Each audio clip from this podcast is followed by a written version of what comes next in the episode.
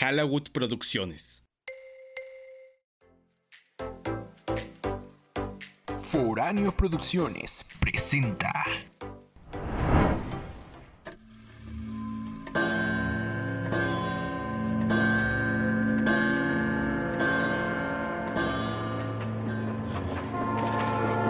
Bienvenidos a Estación Fantasma, con boleto a ninguna parte. Les recordamos que no necesitan equipaje. Escucharán relatos perturbadores.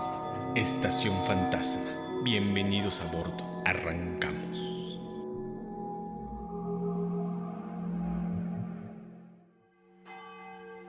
La maldad viene en muchas formas, todas de ellas encantadoras. Tengan cuidado con quien meten a sus vidas. Flavia está a punto de conocerlo. Historia inspirada en hechos reales. Es finales del siglo XIX. Existe un pueblo llamado Salvatierra. Es un lugar pequeño con pocos habitantes, famoso por ser un pueblo de paso, donde los comerciantes hacen buenos negocios. Este pueblo tiene un lugar muy especial. Es un pequeño lago de agua turbia, rodeado de cientos de plantas curativas, como manzanilla, berros, ruda y demás cosas. Debido a esto, en la orilla del lago hay pequeñas casuchas ocupadas por hierberos y brujos, donde la gente acude a que los curen de algunas enfermedades, ya que la gente de ahí tiene un enorme conocimiento sobre la arbolaria, y toda la comunidad de brujos mantienen sus rituales que datan desde la época prehispánica.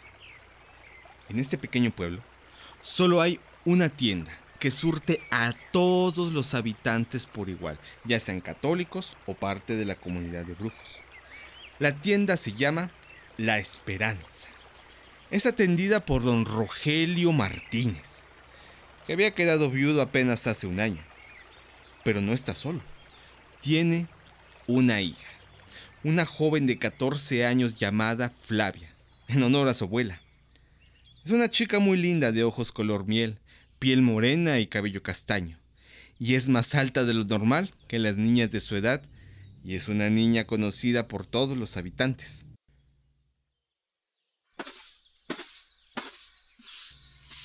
Todos los días por la mañana limpia su casa y en las tardes ayuda a su padre en la tienda, excepto los domingos, que muy temprano su padre y ella suben a su caballo y se dirigen a Villa de Guadalupe, que es un pueblo más cercano. Van a escuchar misa. Es que en su pueblo no hay iglesia. Un domingo en plena misa, el sacerdote, con singular alegría, anunció que Salvatierra tendría su primera capilla. Don Rogelio y todos los feligreses están muy contentos. Todos aportarán su diezmo para que se construya la capilla y una casa para un sacerdote. El párroco no ve con buenos ojos a los brujos que viven junto al lago de Salvatierra. Él dice que son promotores de Satán charlatanes y embaucadores de almas, por lo que tomó la decisión de construir la nueva capilla junto al lago, para demostrar el poder de la iglesia y salvar el alma de aquellos que visitan a los brujos. Uno de los grandes donatarios para la construcción fue don Rogelio. Pasaron apenas seis meses y la capilla y la casa para el nuevo sacerdote están terminadas. Gaspar un hombre moreno de 50 años, es el líder de la comunidad de brujos. Una tarde, se reunieron todos los herbolarios y brujos. Discutieron el que la iglesia hacía esto como una demostración de poder y que poco a poco habrían de eliminarlos. Pero ninguno de ellos sabía qué hacer.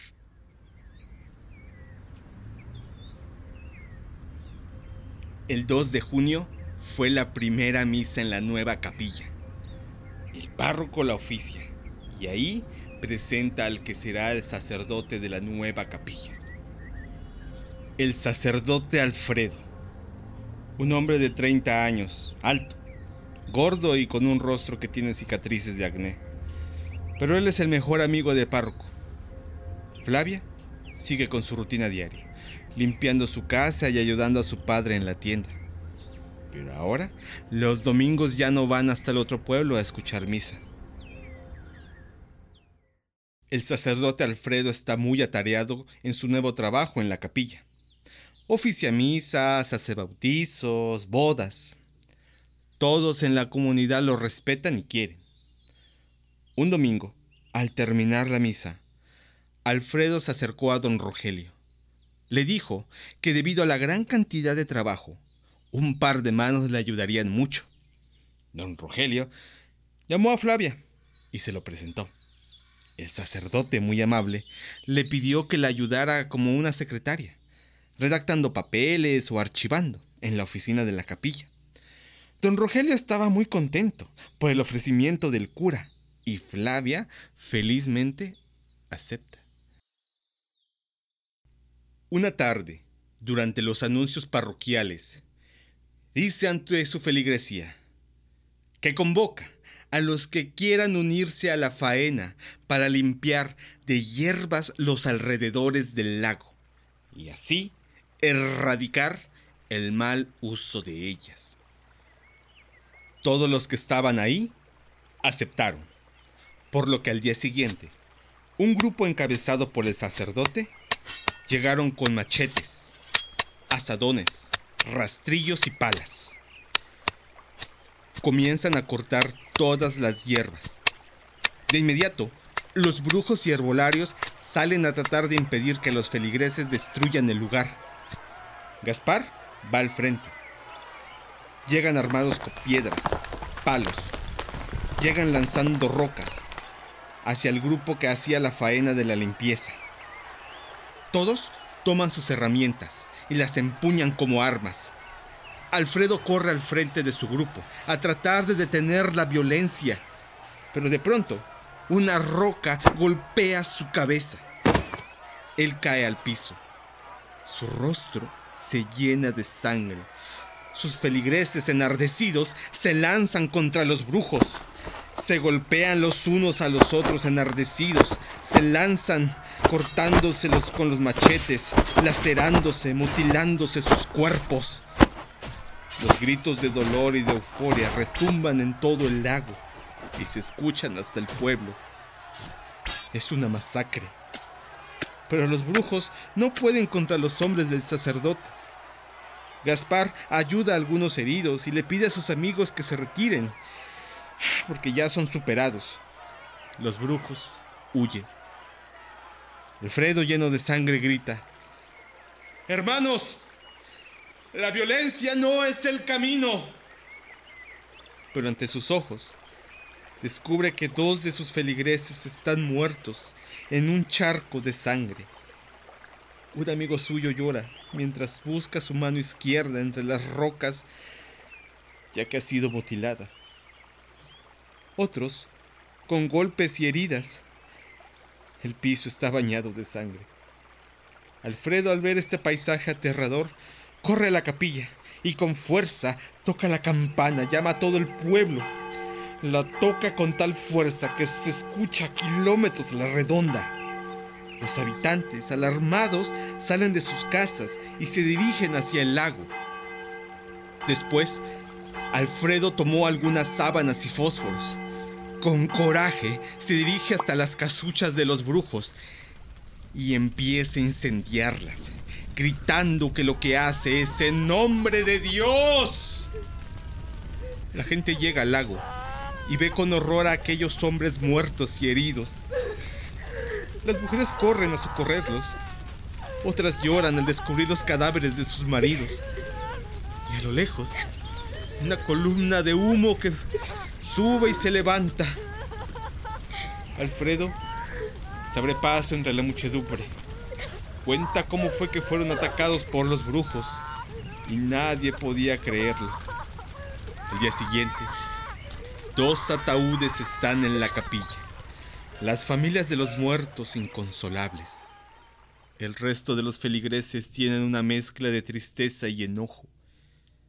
el sacerdote sube al púlpito y ante los féretros y todo el pueblo ordena, en el nombre de Dios, todos aquellos que practiquen la brujería, ritos paganos o que no estén del lado de Cristo, deberán ser expulsados del pueblo inmediatamente.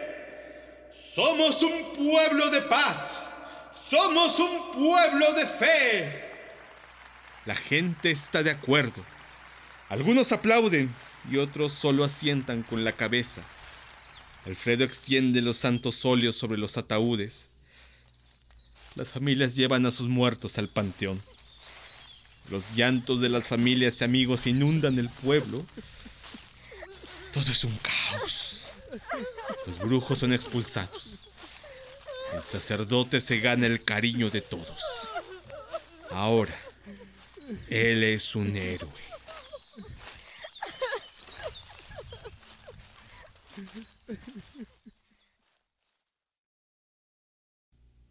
Un mes después, la calma regresa a Salvatierra.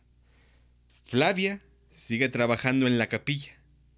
Admira mucho a Alfredo. Lo ve como un verdadero hombre de Dios. Lo escucha y sabe que lo que dice es la ley. Un día, mientras están en la oficina, Alfredo le dice a Flavia que tenía que pasar al confesionario, que ya había pasado mucho tiempo desde su última confesión. A ella se le hace extraña la petición, pero acepta. Alfredo de su armario toma su estola morada y ambos se dirigen al confesionario. Flavia, santiguándose, inicia su confesión. Padre, perdóname porque he pecado, de palabra, obra, pensamiento y omisión. Alfredo la mira por el enrejado, pero no le pone atención. Observa sus ojos, sus labios, su lengua. Siente su aliento a través de la ventanilla. Mira su cabello, los lóbulos de sus pequeñas orejas. Alfredo baja su mano izquierda y suavemente comienza a acariciar su pene, mientras oye a Flavia confesarse. Ella confiesa, acúseme padre, porque la tienda de mi papá me robo algunos dulces. A veces maldigo cuando me espanto y sigo enojada con Dios por haberse llevado a mi madre. Él le pide que se acerque más. Ella lo hace y con ternura, Alfredo le dicta su penitencia. Flavia, te pido que seas más cuidadosa. Tu padre te ama y quiere lo mejor para ti. Para que Dios te perdone, reza cinco Padres Nuestros y dos Ave Marías. Te escucho. Flavia junta sus manos y comienza a rezar. El cura la escucha. Se acerca aún más a la rejilla y siente su aliento. Y cada palabra de ella le eriza su piel. Mete su mano izquierda abajo de su sotana y sigue acariciando su pene que ahora está erecto y caliente. En el quinto Ave María, Alfredo se detiene. Flavia termina y dice, muchas gracias, padre. Lo veré mañana. Don Rogelio está muy orgulloso de que su hija ayude en la iglesia. Una tarde, invitan a Alfredo a comer. Los tres sentados en el comedor ríen y platican. Don Rogelio dice, ya se acerca la fiesta de la Virgen. Será la próxima semana y será la primera vez que la festejemos aquí en Salvatierra. Alfredo muy contento contesta. Así es, don Rogelio. Es maravilloso y tendremos mucho trabajo. Y aprovechando la ocasión, quiero pedirle el permiso para que Flavia sea la Virgen María y lleve en sus manos a nuestro niño Dios. Flavia está asombrada. Don Rogelio emocionado contesta. Será un honor para nuestra familia que Flavia sea la Virgen. Flavia los ve a ambos con una gran sonrisa. Alfredo toma suavemente la mano de Flavia. Acaricia muy sutil con sus dedos la palma. Alfredo dice, claro, serás la Virgen si tú quieres. Flavia lo abraza y acepta. Dos semanas antes de la primera fiesta del pueblo, Flavia está en la casa de Alfredo. Esta tarde la cita ahí para probarse el manto de la Virgen que usará en la fiesta. Ella, sentada en un sofá negro esperando. Alfredo llega con bolsas, se sienta junto a ella y las abre. Sacan una túnica blanca y un manto azul con filos dorados. Huele a nuevo. Ella es muy feliz, los toma y los ve. Está muy contenta. Alfredo se acerca y le dice, párate y suéltate el cabello. Te voy a peinar. Ella se levanta, voltea y se quita su liga. Su pelo cae en las manos de Alfredo, que permanece sentado. Él toma un peine y delicadamente comienza a acariciar su cabeza. Toma un mechón, lo huele y resopla. Sutilmente roza sus mejillas y comienza a peinarla. Ella solo piensa en lo importante que será representar a la Virgen en las calles del pueblo. Alfredo se acerca al oído de Flavia y le susurra, serás la mujer más hermosa que haya representado a la Virgen. El cura termina de peinarla. Se levanta y toma los hombros de ella y le dice, estás muy tensa. Sé que hemos trabajado mucho para esta fiesta, pero quiero que te relajes. Alfredo masajea los hombros y la espalda de Flavia. Ella empieza a relajarse. Las manos de Alfredo recorren la cintura estrecha, sus caderas firmes y muslos morenos. El corazón de Alfredo late fuerte y comienza a sudar. Continúa masajeando las piernas y desliza su mano sobre los botones de la blusa azul de Flavia y desabrocha sutilmente un botón. Después, baja sus manos y con un poco más de fuerza desabrocha el segundo botón. Flavia lleva sus manos al pecho y gira bruscamente hacia el sacerdote. El cura muy tranquilo y con voz serena dice, relájate. ¿Acaso Dios no nos trajo a este mundo desnudos? Y yo soy un representante de Dios en la tierra. El cura se acerca y le desabrocha otro botón. Alfredo continúa diciendo, nuestros cuerpos son solo un cascarón sin importancia para lo divino. Para Dios, el cuerpo es solo un vehículo donde el alma descansa. Ten fe. Mi mano es una extensión de Dios. Alfredo desabrocha el último botón de la blusa dejando al aire los pequeños y firmes senos y un par de pezones rojos. Baja sus manos, toma las correas de la falda de Flavia y las desata. La falda se desliza sobre las piernas y cae al suelo. Ella está confundida. El cura toma el manto de la Virgen y la cubre. Alfredo se hinca ante la belleza de Flavia ataviada de virgen. Extiende sus brazos y lentamente baja las bragas blancas hasta el piso. El rostro del padre se ilumina y dulcemente murmura, es como estar frente a la mismísima Virgen. Ella se sonroja y ríe tímidamente. Alfredo contempla a Flavia, quien parece irradiar una luz desde su interior. Él extiende su brazo y toma la bolsa y se la acerca. Se aleja unos pasos para seguir contemplándola. Le pasa el resto del vestuario y ella lo toma. Flavia está desconcertada. Inmediatamente cubre su cuerpo con la túnica. Alfredo le pide que se la mida. Ella acepta y torpemente le basa. El sacerdote sonríe y afirma, serás la virgen más hermosa que habrá en este pueblo. El día de la fiesta llegó. El pueblo es una verbena. La gente usa sus mejores ropas. Las calles son decoradas con flores y globos. En algunas casas venden comida.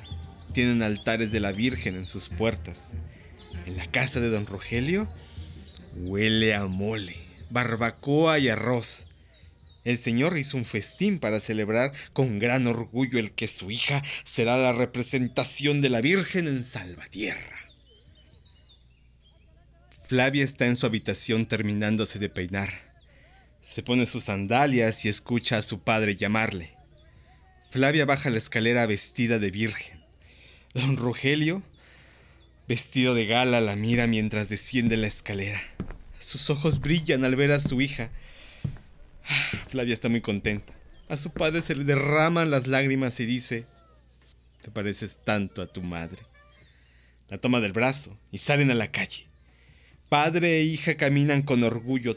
Todos en la calle los saludan y felicitan. Llegan a la capilla, la cual está hermosamente decorada con pétalos de rosas blancas formando tapetes. Una pequeña banda de música comienza a tocar. El padre Alfredo está en el atrio con una gran sonrisa. Recibe a Flavia y a su padre. Llega una señora cargando la figura del niño Dios y Flavia lo carga. Alfredo aplaude. La gente del pueblo se congrega en el atrio. El cura dice, El pueblo de Salvatierra debe sentirse orgulloso. Por primera vez festejamos a nuestra madre como se lo merece. Dios, en su misericordia, nos da la venia para iniciar la procesión. También demos gracias a un hombre que nos ha demostrado su apoyo incondicional que se ha convertido en un pilar para nuestra comunidad. Muchas gracias, don Rogelio. Flavia toma la figura del niño Dios y todos los habitantes del pueblo aplauden. Alfredo, tomando un incensario enorme y dorado, encabeza la procesión. Atrás de él va Flavia. Después don Rogelio, seguido de la banda de música y al final decenas de personas que rezan Caminan por cada uno de los barrios del pueblo. En cada casa que tienen un altar en su puerta, la multitud se detiene. Una plegaria es dicha y es bendecida la casa. El humo del incienso inunda las calles. Los cohetes truenan en el cielo y espantan a las aves. Así pasa la primera celebración a la Virgen en Salvatierra.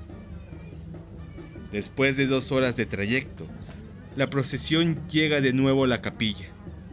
Ahí, Flavia está exhausta, pero muy contenta. Entran al templo y ahí realizan la misa final. Alfredo mira a Flavia y sus ojos son de un gran orgullo.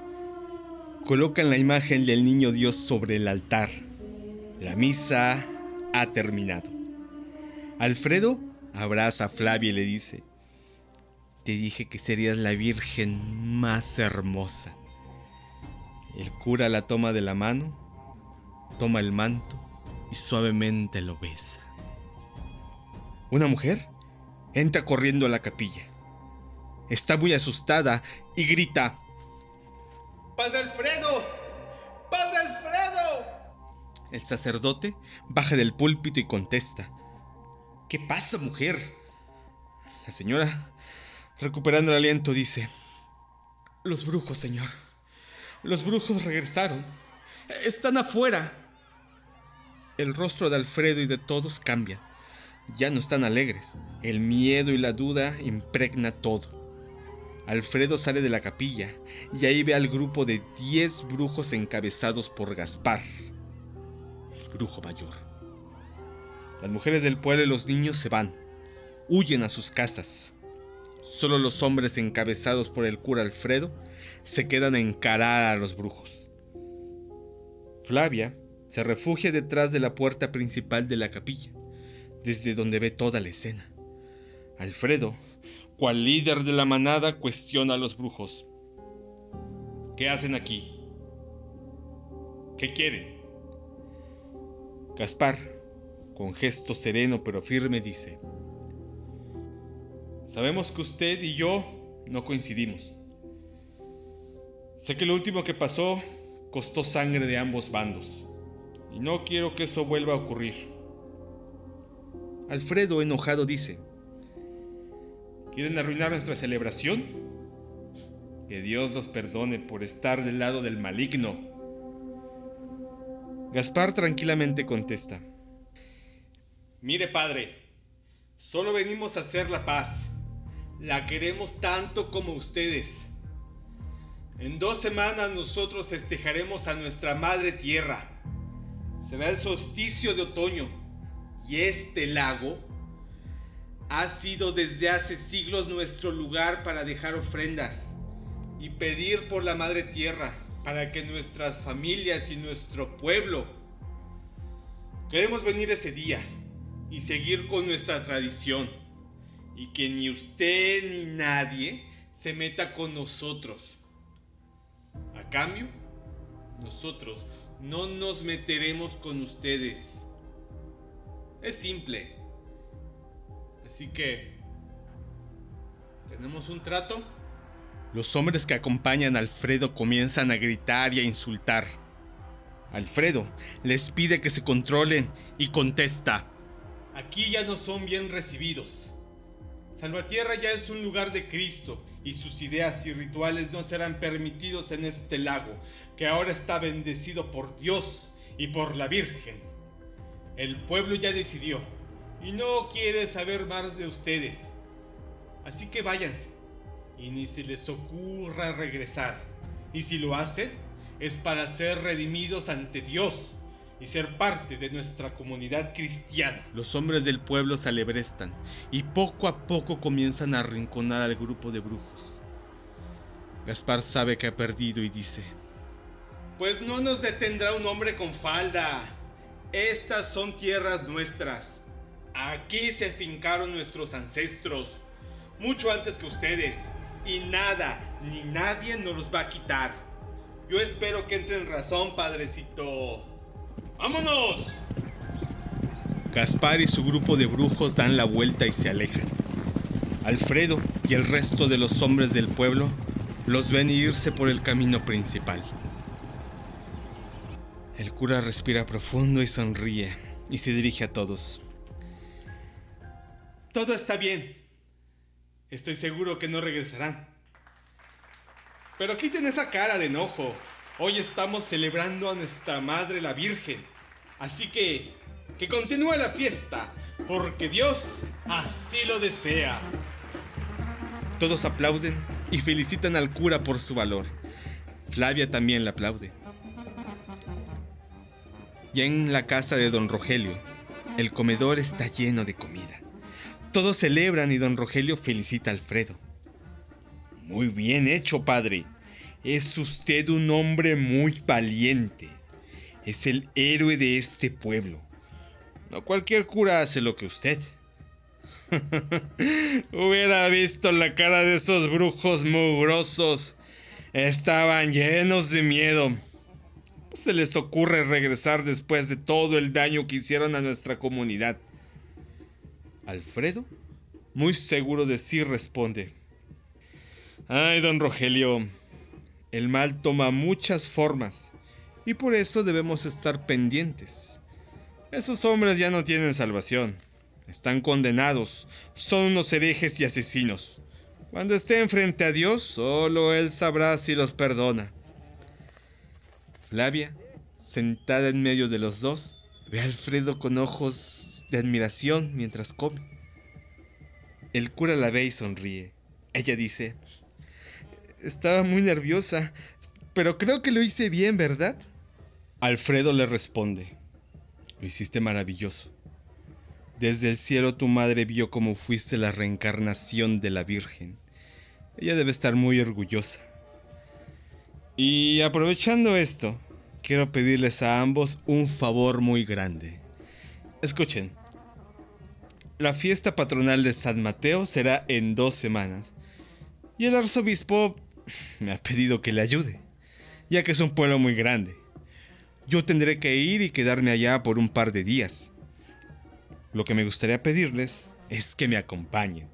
Aunque yo sé que para usted, don Rogelio, es un poco difícil cerrar su tienda, pero con que Flavia me acompañe será más que suficiente.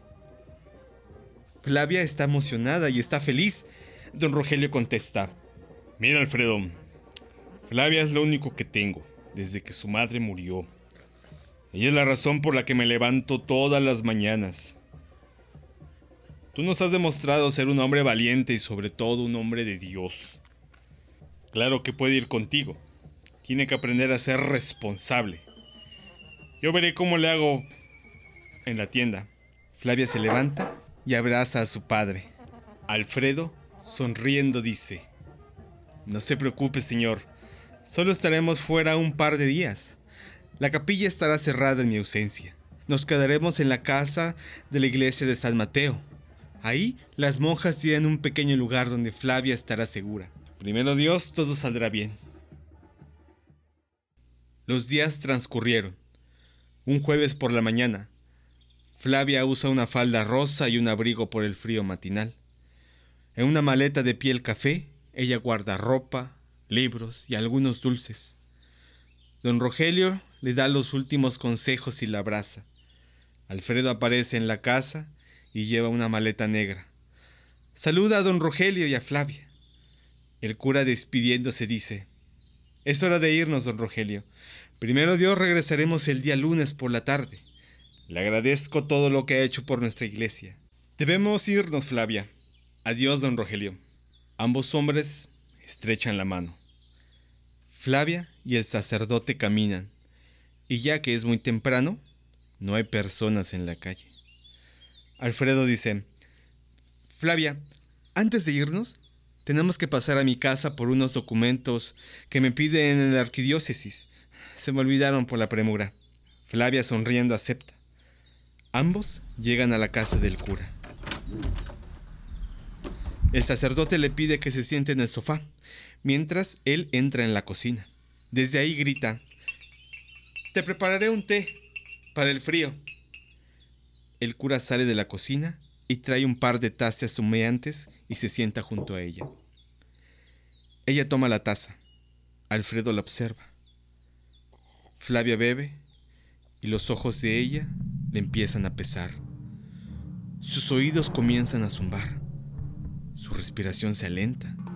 Su cuerpo se aletarga. Trata de tener los ojos abiertos, pero le es imposible. Pierde el control de sus manos y se le cae la taza. Su corazón se acelera y no puede más. Cae inconsciente. Poco a poco, los ojos de Flavia se abren. Ve todo borroso. Pero un dolor en la espalda y brazos la ataca. Está asustada. Su boca le sabe a hierro y solo un resplandor naranja la envuelve. No sabe qué pasa. Al fin puede abrir sus ojos y se descubre desnuda, solo con el manto azul de la Virgen. Está maniatada con una cuerda roja atada a una viga al techo. Sus pies apenas tocan el suelo. A su alrededor hay velas encendidas y frente a ella está Alfredo completamente desnudo, usando una estola morada de confesión. Su pene está flácido, pero sus ojos están llenos de lujuria. Su respiración parece la de un toro en brama. Su boca abierta deja ver que escurre la saliva como la de un perro rabioso. Alfredo se acerca a la niña con un palacate rojo. Lo pone sobre la boca de la pequeña. Los ojos de Flavia están llenos de terror. Intenta gritar y forcejear, pero no puede. El cura la sujeta. Baja su cabeza y lame, chupa y muerde los pezones. Continúa lamiendo el cuello y el vientre. Las manos del sacerdote sujetan con firmeza las caderas de la niña. El cura desliza su rostro por el vientre mete su lengua en el ombligo. Después, continúa bajando por el pubis y ahí se detiene y comienza a jugar con los vellos. Huele su vagina. Y en cada inhalación, su bestialidad crece. Con sus manos, abre los labios vaginales y mete su lengua. Chupa y succiona como un bebé el seno de su madre. Flavia se retuerce y comienza a llorar, pero no puede hacer nada. El sacerdote continúa succionando la vagina de la pequeña, hasta que parece satisfecho, pero no es así. Aquel monstruo se hinca frente a su víctima, toma una de sus piernas y sujeta uno de sus pies. Comienza a lamerlo. Su lengua recorre cada parte del pie, lame entre los dedos y al final mete en su boca el pie de Flavia y comienza a succionarlo. Mientras Alfredo lame el pie, toma del piso una de las velas que derrama la cera y poco a poco la comienza a derramar sobre la piel de la niña. Flavia siente que el ardor de la cera sobre su piel. Intenta patalear, pero el sacerdote la somete. Continúa derramando cera, ahora sobre la pierna y los muslos. Toma otra vela y ahora lo hace sobre los senos, sobre la espalda y sobre las nalgas. El cuerpo de Flavia ahora está lleno de cera. Sus gritos ahogados es lo único que se escucha. Alfredo contempla su creación y comienza a tocar su cuerpo. Tiembla y parece parece que está fuera de control. Toma otra vela e inicia una plegaria a la Virgen. Se acerca a la pequeña. Su canto se hace un murmullo y ahora es una oración. Esta oración ahora es un susurro al oído de la pequeña. De pronto, levanta violentamente una de las piernas de Flavia y empujando la vela aún encendida, la acerca al pubis y quema los vellos. El olor impregna todo el lugar. La niña parece que se desvanece por el miedo. El hombre jadea y de un solo golpe mete la vela encendida por la vagina. Flavia siente como si un rayo la partiera en dos. El cura mete y saca la vela del cuerpo de la niña. Flavia se retuerce, pero está bien sujeta y no puede hacer nada. La vela desgarra y pinta de sangre todo. Flavia solo desea que esto termine, pero Alfredo no para. La sangre se derrama sobre los muslos de ella y sus piernas solo tiemblan. Alfredo detiene las embestidas, pero deja la vela dentro. Se hinca ante ella y comienza a lamer la sangre de los muslos. Su lengua, dientes y rostros ahora están batidos por la sangre de la víctima. Parece un león que devora una cebra. El cura se incorpora. Le arranca la mordaza, sujeta con ambas manos la cabeza y la besa. Introduce su lengua, pero Flavia intenta gritar. Él muerde la lengua de ella hasta arrancársela. La sangre de la niña se derrama por todas partes. Él muerde la lengua de ella hasta arrancársela. La sangre de la niña se derrama por todas partes. El dolor que siente Flavia es indescriptible. El cura escupe el trozo de la lengua mutilada. La pequeña quiere gritar, pero la sangre comienza a ahogarla, parece desmayarse. El sacerdote embrutecido arranca el manto y lo tira al piso. Alfredo camina hacia ella. Toma de una repisa donde están unas botellas de vino y alcanza el cáliz. Es el cáliz de la misa. El cura destapa una botella y gritando dice, Ya no eres virgen, ya no eres virgen. No eres digna de portar el manto de Nuestra Señora. El cura, de un solo movimiento, mete la botella del vino en el ano de Flavia y golpeando la botella hace que el líquido se introduzca en las entrañas de la pobre niña. Ella siente como el líquido frío recorre sus intestinos.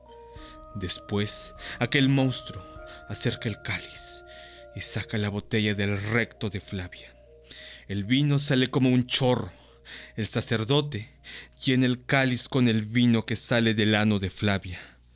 El cura bebe hasta la última gota. Flavia no puede más. Flavia se desmaya. Al fin, el pene de Alfredo está erecto y comienza a masturbarse. La imagen de Flavia destrozada lo excita. Acaricia su cuerpo, acaricia el cuerpo de la pequeña, lo besa y lo lame, hasta que alcanza el éxtasis y se derrama sobre las nalgas de su víctima.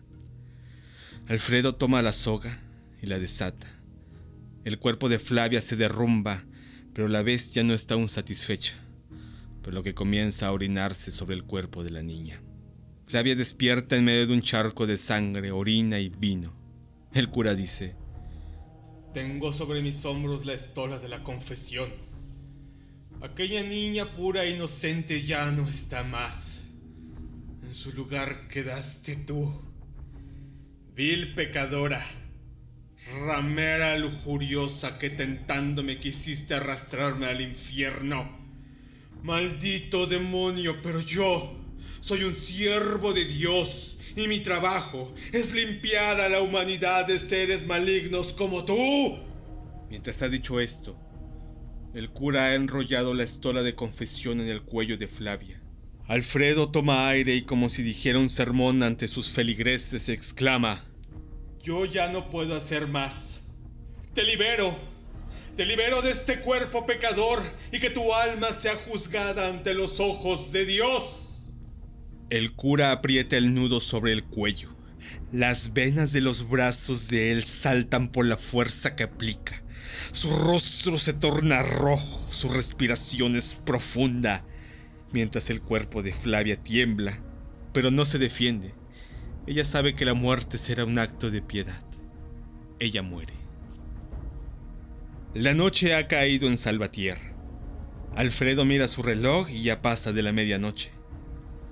Amarra el cuerpo de la niña y lo envuelve en una sábana. La carga y silenciosamente sale rumbo al lago, orando porque nadie lo vea. Al llegar, Alfredo se introduce el agua hasta las rodillas mientras carga el cuerpo. Alfredo, como buen sacerdote, comienza una oración, una oración de santos óleos. El frío recrudece y todo el cielo está lleno de estrellas estrellas que brillan y la luna está llena. Ilumina el espejo de agua. Alfredo está absorto en su oración cuando de pronto a espaldas de él, un grupo de 50 brujos llegan al lago. Traen flores, esencias, aguardiente y viandas, porque hoy, hoy es la noche en la que ellos harán su ritual a la Madre Tierra en el solsticio de otoño. Los brujos ven la figura del sacerdote en el agua. Entre ellos burburan, pero su líder Gaspar grita, ¡Hey! Alfredo, al escuchar el grito, siente cómo su cuerpo se estremece. Abre los ojos y volteando lentamente, descubre al grupo de hombres y mujeres que lo rodean. El sacerdote enmudece. Gaspar camina dentro del agua y se acerca al cura. El brujo pregunta. ¿Es aquí, padrecito Alfredo? Sin responder, arroja el cuerpo de Flavia y corre. Gaspar ve el bulto ensangrentado y grita. ¡Agárrenlo! ¡Agárrenlo! El resto de los hombres corre tras él, pero por estar dentro del agua no puede llegar muy lejos y lo atrapan. Gaspar recoge el bulto y lo lleva a la orilla, donde lo destapa y encuentra el cadáver desfigurado de Flavia. Gaspar está horrorizado, indignado, y llama a todos. El resto de los brujos se acerca y contemplan el cuerpo sin vida de Flavia. Los hombres arrastran a Alfredo ante Gaspar. El cura grita y pide clemencia. Grita. En el nombre de Jesús. Suéltame. Suéltenme. Solo Dios puede juzgarme. Solo Él. Gaspar desenfunda su machete y lo golpea dos veces en el pecho con el costado del machete. Se escucha como las costillas del cura se rompen. Un grito desgarrador retumba en todo el lago. Las marcas del arma quedan marcadas en el cuerpo de Alfredo que se estremece. Gime y trata de soltarse, pero no puede. Gaspar, con ojos de odio, se acerca al cura y le dice, Así que solo tu Dios puede juzgarte. Pues que así sea. Gaspar recoge el cadáver de Flavia. La multitud de brujos marcha rumbo a la capilla y Alfredo es arrastrado con ellos. Al llegar a la capilla, un grupo de hombres lo golpea, patean la puerta hasta abrirla. Gaspar entra y recorre el lugar. Encuentra una pequeña oficina, la oficina donde Flavia trabajaba. Ahí encuentra la bolsa de piel, una bolsa donde las herramientas están. Saca un martillo y clavos. El cuerpo de Flavia es colocado frente a la puerta de la capilla. Gaspar grita, ¡Tráiganlo! ¡Tráiganlo! Alfredo implora, ¡Por el amor de Dios! ¡Déjenme ir! ¡Déjenme! ¡Todos ustedes arderán en el infierno! Después, Gaspar sube al campanario, replica las campanas. El sonido inunda toda la noche de Salvatierra. Todo el pueblo está desconcertado. Las luces de las casas del pueblo una a una comienzan a encenderse. Los pobladores salen a la calle aún vestidos con ropas de cama, entre ellos don Rogelio. Todos están desconcertados. Miran hacia la capilla de donde viene el repicar de las campanas. Los habitantes toman antorchas y un gran número de ellos se dirigen al llamado de las campanas. Gaspar Ve la luz de las antorchas que se acercan. Baja del campanario y espera. El primero en llegar es Don Rogelio, y aterrado ve al grupo de brujos que tienen secuestrado al sacerdote. Don Rogelio grita: ¡Suéltenlo, mugrosos! ¡O los vamos a matar! El resto de los pobladores llega. Gaspar sale al frente, Toma de los cabellos al cura y lo arroja al suelo frente al cadáver de Flavia. Gaspar grita. Don Rogelio, aquí su amigo que le explique. Alfredo en el piso ve a don Rogelio y comienza a llorar y le pide perdón. Don Rogelio, impávido, aún no sabe qué sucede. Gaspar le grita al sacerdote. ¡Descúbranla! Alfredo llorando y temblando comienza a desatar la sábana, hasta quedar expuesto el cuerpo de Flavia. A don Rogelio le sale un grito desgarrador que retumba en los cerros. La quijada se le traba, sus ojos se desorbitan y su cuerpo tiembla de rabia e impotencia. El resto del pueblo no puede creer lo que ve. Gaspar le grita al cura. ¡Que tu Dios te juzgue!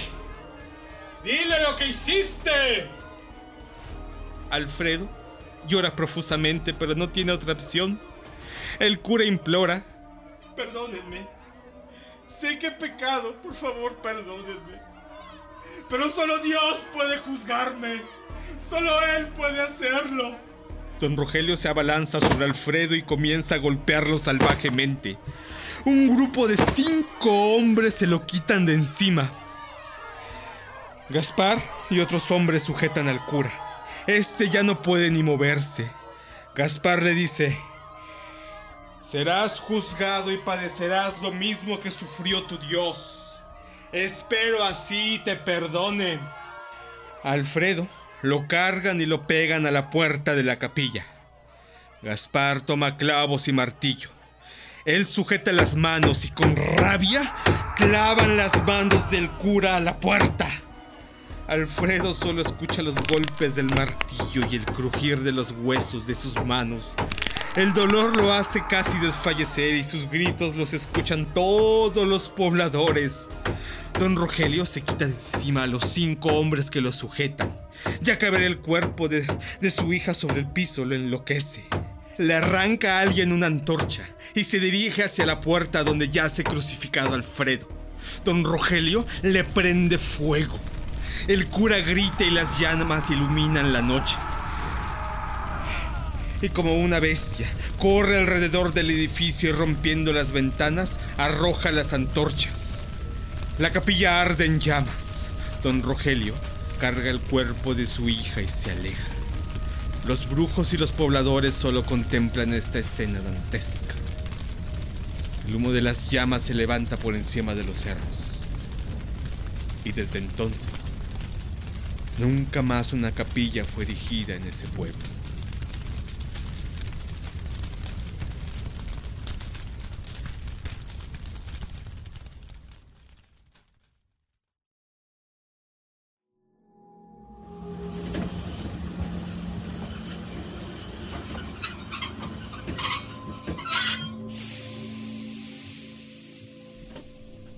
Hemos llegado al andén. Tengan cuidado al bajar, Nos escuchamos la próxima semana. con más relatos perturbadores. Esto fue Estación Fantasma.